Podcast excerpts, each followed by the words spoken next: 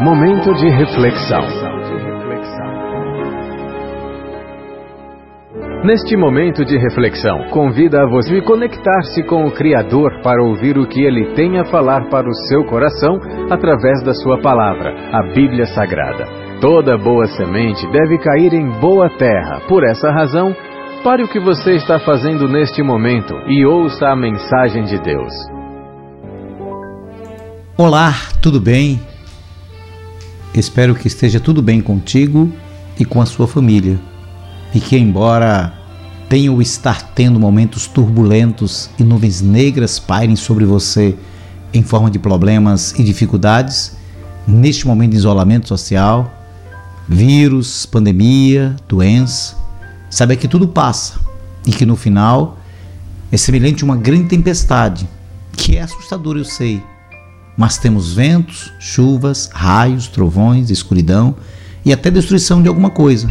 Mas uma coisa eu lhe garanto: que no final surgirá como sempre acontece, o aparecimento de um belíssimo sol e um multicolorido arco-íris dizendo-nos que a tempestade passou. Eu sou o pastor Adiel de Santana, pastor presidente da Igreja Batista Emanuel em Alagoinhas, na Bahia, e a nossa reflexão para hoje as principais ciências que auxiliam no estudo da Bíblia são a hermenêutica, a crítica textual e a exegese. A hermenêutica é a ciência que procura descobrir o sentido exato das palavras do texto.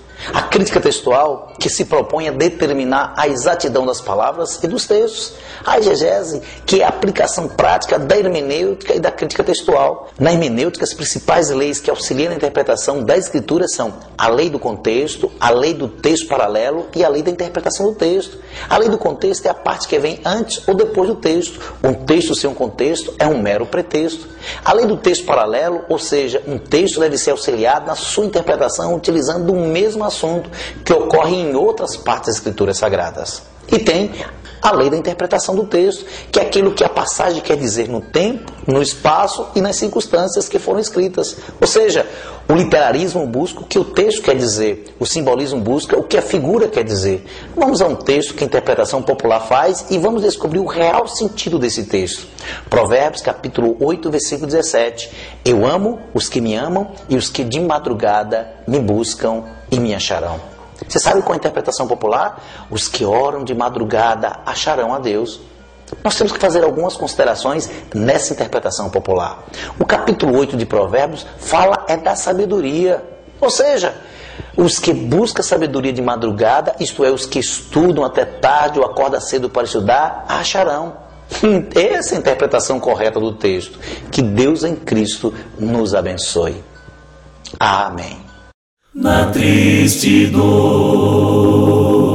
eu quero a Cristo, no amargor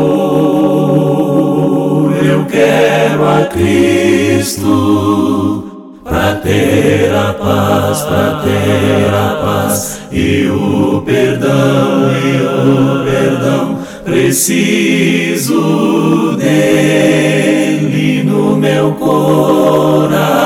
coração. Ele é farol na escuridão. Ele é a rocha da proteção. Bem certo estou, bem certo estou e Ele é meu, que Ele é meu. Aceita Cristo e será sempre teu. No teu sofrer precisas Cristo, no teu viver precisas Cristo para ter a paz, para ter a paz e o perdão, e o. Aceita Cristo no teu coração. Ele é farol na escuridão.